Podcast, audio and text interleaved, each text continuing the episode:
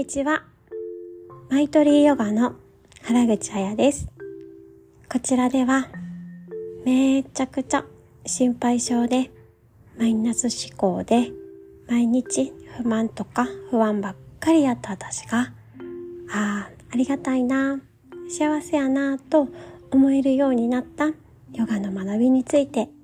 ゆるーくお話しするラジオです。毎週金曜日、フィリピン・マニラよりお話ししています。えー、皆様、今週も金曜日までお疲れ様でございました。えー、どんな一週間だったでしょうか？私は変わらずほのぼのと平和な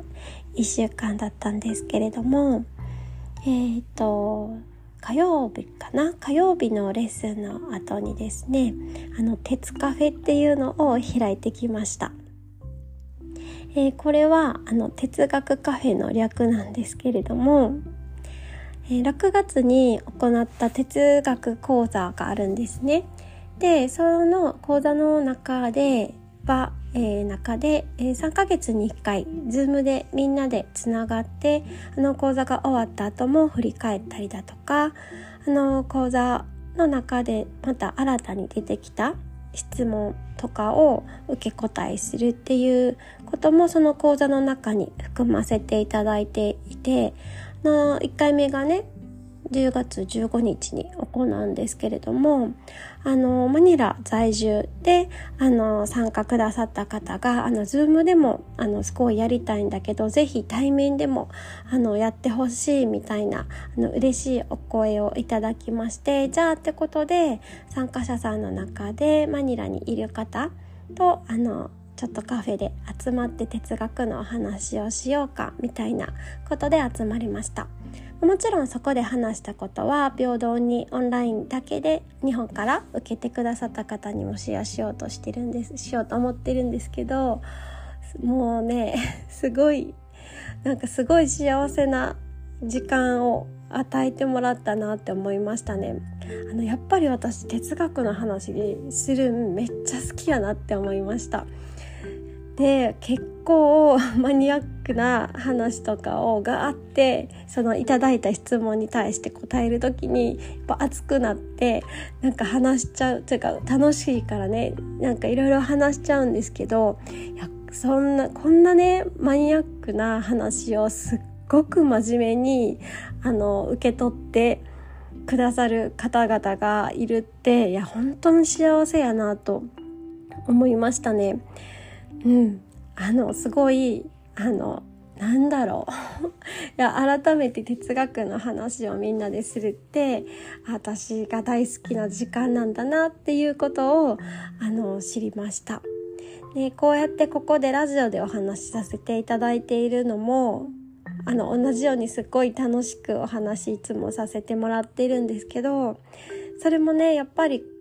今ここでこうやって聞いてくださって私の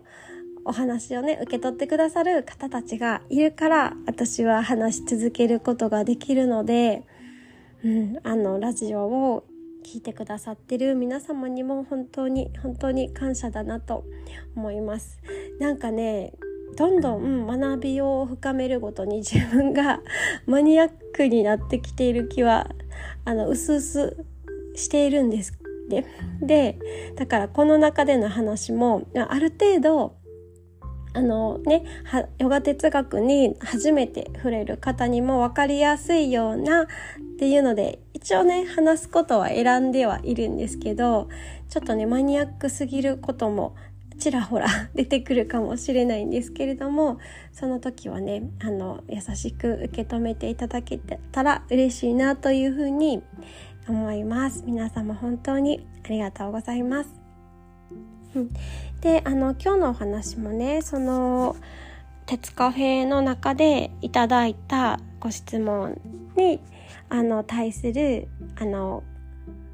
お答えというかにあのお話ししたこと。でちょっとだけあのなんか私ちょっと時間がなかったのであのその質問に対してちょっと触りだけお話しさせていただいたんですけどその後もよくよくお家に帰って考えてみてあこのラジオを聴いている方にもあの同じようなことをなんか疑問っていうかどうしようかなって思っている方もいるかもしれないなっていうふうに思ったのであのこちらでねあのまたちょっと深掘りしたあの私のあの回答をあのお話ししたいなっていうふうに、えー、思います。はい、でそのその方のねあの質問というかどうしたらなんかこんなんなんですっていうシェアがの自分の気持ちに寄り添ったりでそれで声をかけるっていうことをしているんだけどなんかどうもしっくりこないと。なんかやってるんだけどなんか言ってるだけでなんか深く入ってこない感じがするみたいなあのことだったんですね。であすっごいよくわかるなって私も思いました。でこのラジオでもよくしんどい時とか辛い時とかイライラした時はまずそれを消そうとせずにその気持ちをそのまんまに受け入れて寄り添いましょうって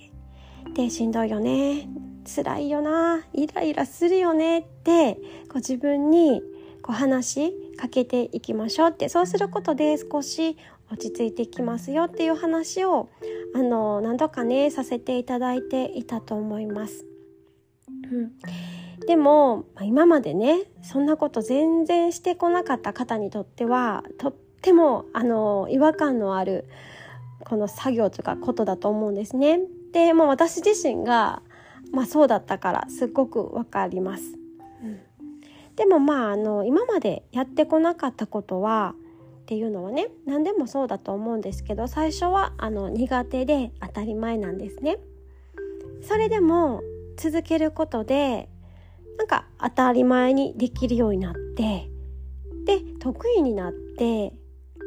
でそれが好きになったりもしますよね。自転車だって最初はうまく焦げなかったけどこけてもこけても練習することでなんかぎこちないながらも乗れるようになってでいつしか当たり前に焦げるようになってでなんか自転車乗るのめっちゃ気持ちいいなって感じるまでになりますよね。そそれと同じなのであのぜひねあのめげずに 続けてしていただきたいのはいただきたいんですけどあの自転車を乗るにもあのコツがねあるようにこの自分に寄り添って声をかけるっていうことにもあのコツがあるなって感じてるんですね。まあ、単にしんどいね辛いねって、まあ、言うだけではなく、まあ、それでもね自分の発する言葉っていうのは自分が一番よく聞いてるから効果はゼロではないと思うんですけどやっぱり単に分かって言うだけじゃなくてあの心を寄せるっていうことがすごく大切だと思うんですね。目には見えないけど自分の奥の奥の方には本当の自分っていうのが本当に存在しますその自分の声じっくり耳を傾けないと聞こえない声を聞いてなんか傷ついてる友達とかなんか泣いてる赤ちゃんにするように本当の自分ちゃんにねあのそういう赤ちゃんにするように寄り添っていくそれがね必要だと思うんですよね。で私は自分に語りかける時にはねあるイメージを膨らませて行っています。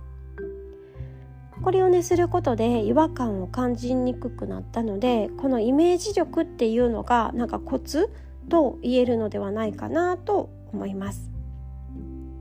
ちょっとここから私のイメージの話をしますね。これもまたなんかマニアックというか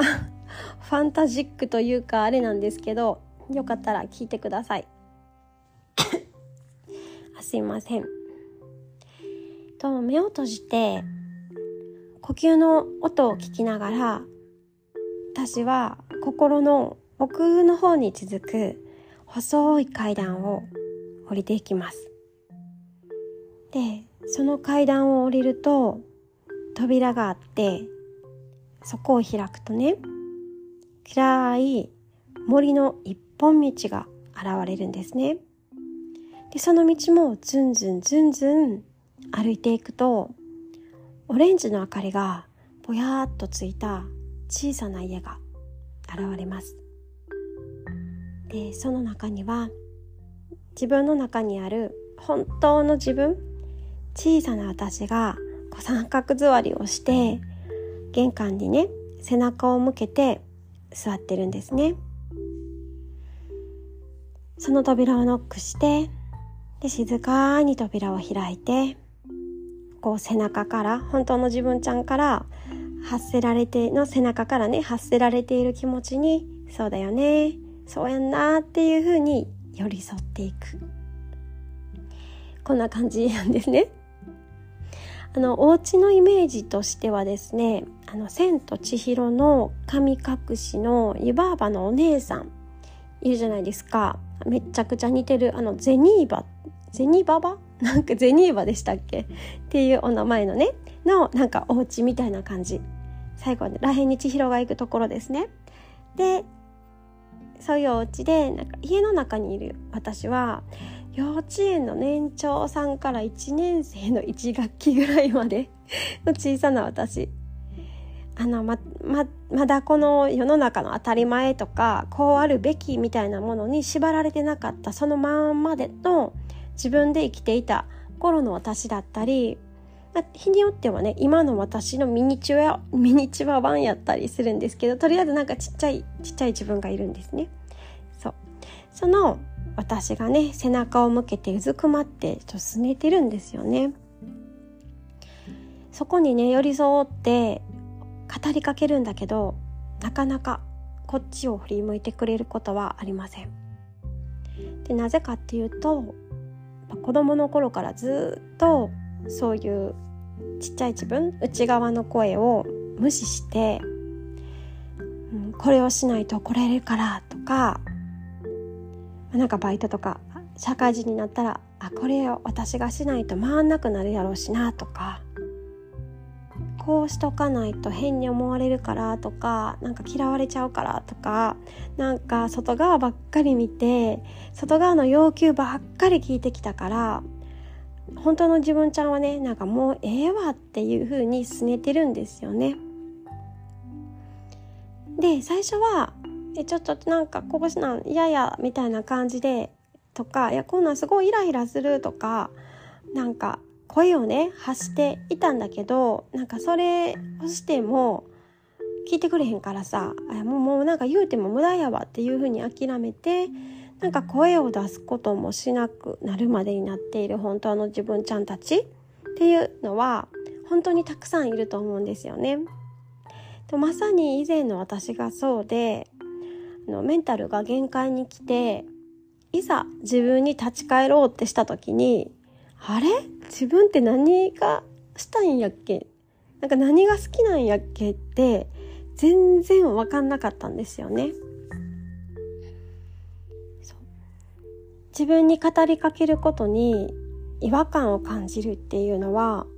さっき言ったみたいに慣れていないっていうのも理由にあると思うんですけどこんな風に自分と本当の自分がこう離れちゃってる乖離していることにもことも理由のにあると思います。今まで散々無視してきたくせに今更何言うてきてるんよって どうせまた無視するんでしょって多分思ってるんですよね。いやまあ普通の友達関係で考えてみたらそりゃそうなるよねって思いますよね。でもね本当の自分ちゃんの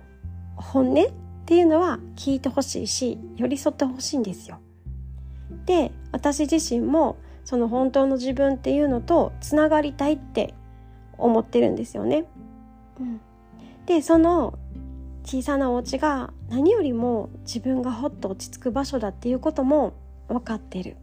どっかでね。だから私はもう何度も何度もこの家に足しげくこう通ってるんですね。そんな感じなんですけれどもそうで、まあ、そんな風に語りかける時もそうなんですけれどもあのヨガをしている時っていうのは自分に意識を向けますよね。まさにねこの家に戻ってこう自分の小さな自分本当の自分の声を聞く行為だなっていうふうに思うんですよ。ヨガがヨガのレッスンがなんか終わった後とかあと瞑想がね瞑想を終えた後になんかわかんないけどなんかじわーっとあったかい幸せみたいななんかのを感じる時ってないですかね？もしされてる方は。なんかそれってきっとその場所に戻れていて小さな自分とつながることができたからだと思うんですね。うん、なのでそういうなんか気持ちがざわっとして語りかけるっていう時だけじゃなくってそういうヨガとかやっぱり瞑想することであのちょっと離れちゃってる本当の自分っていうのとの絆っていうのを再構築していくこともできるのでそういうことも日々していくこともこの語りかけの違和感をなくしていくことにもつながるんじゃないかなっていうふうに、えー、思います。時々ねあの瞑想をする時にね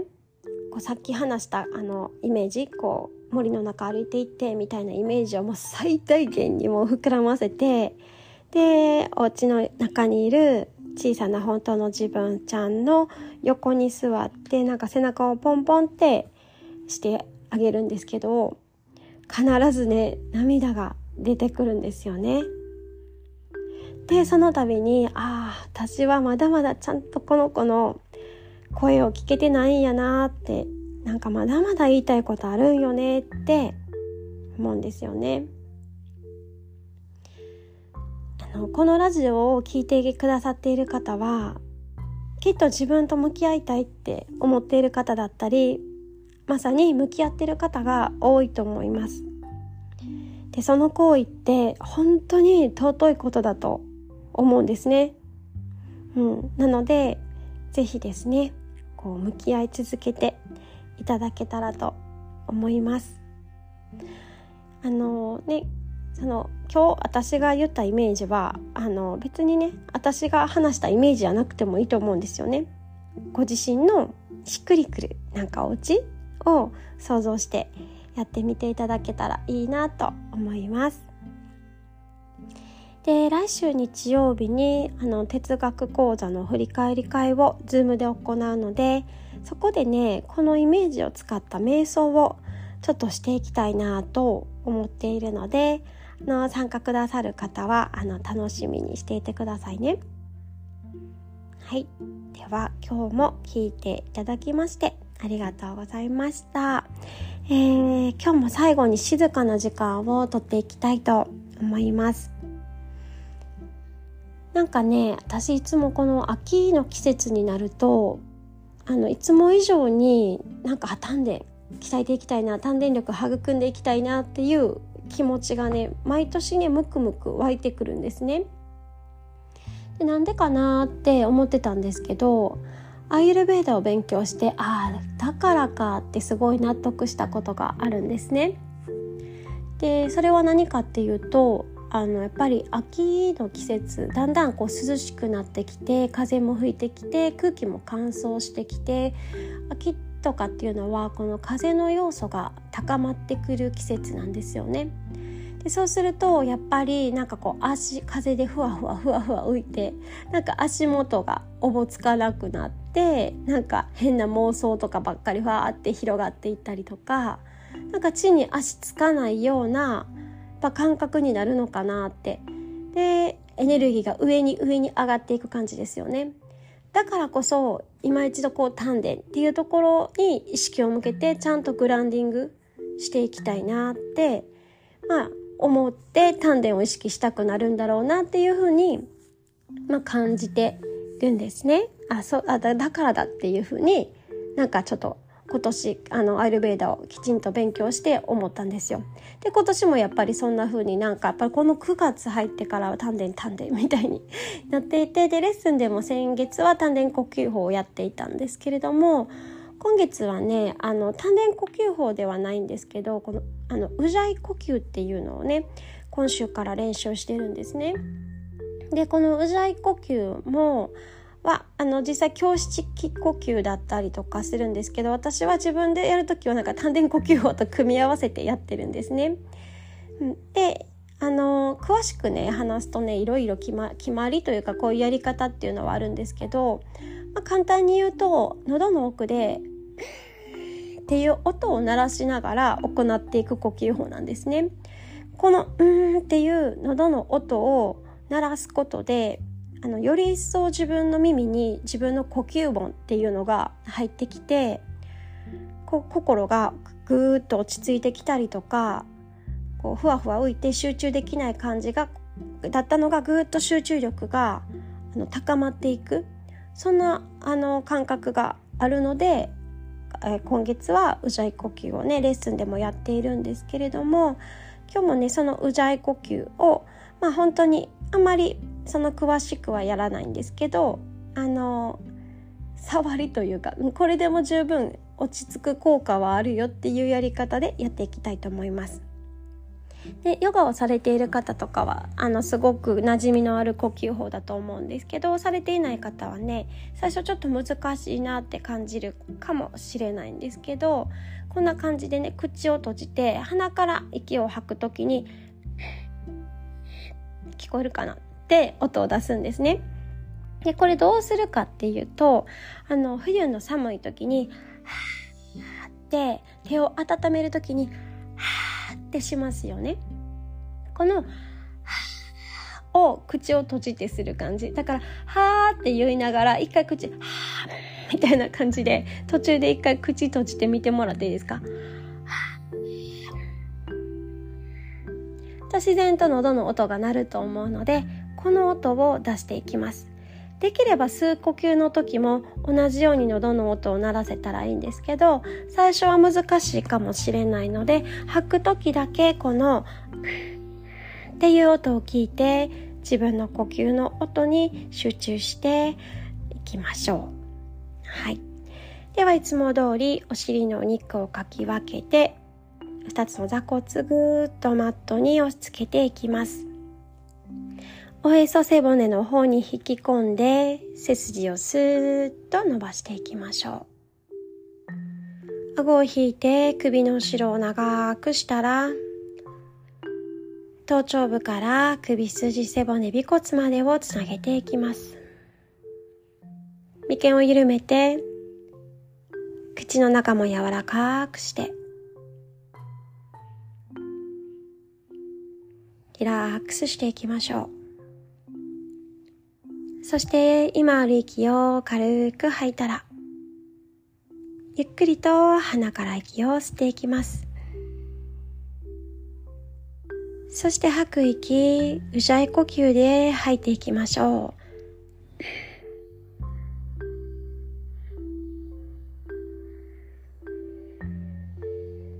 吸って、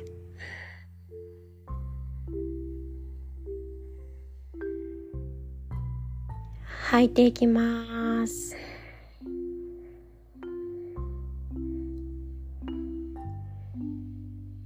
最後までちゃんと吐いたら、もう一度鼻から吸って、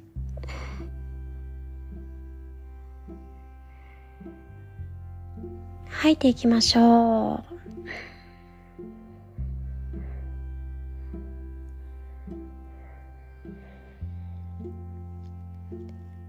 自分の呼吸の音にじっくりと耳を傾けながら少しずつ吐く息を長く細く引き伸ばしていきます。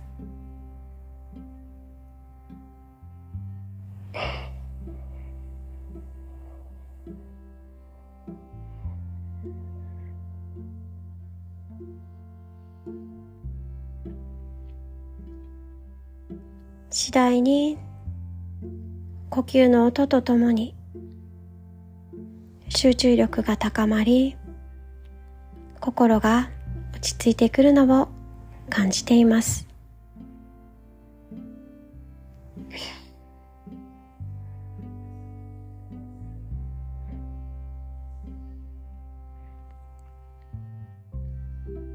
しばらくこの呼吸を続けた後気がいいところで自然な呼吸に戻して呼吸をする前と後と自分の心の変化を感じていきましょう。皆様このまま自分がもういいかなって思うところまで続けてくださいね。今日も最後までお付き合いいただきましてありがとうございます。皆様素敵な金曜日。そして週末をお過ごしくださいありがとうございました。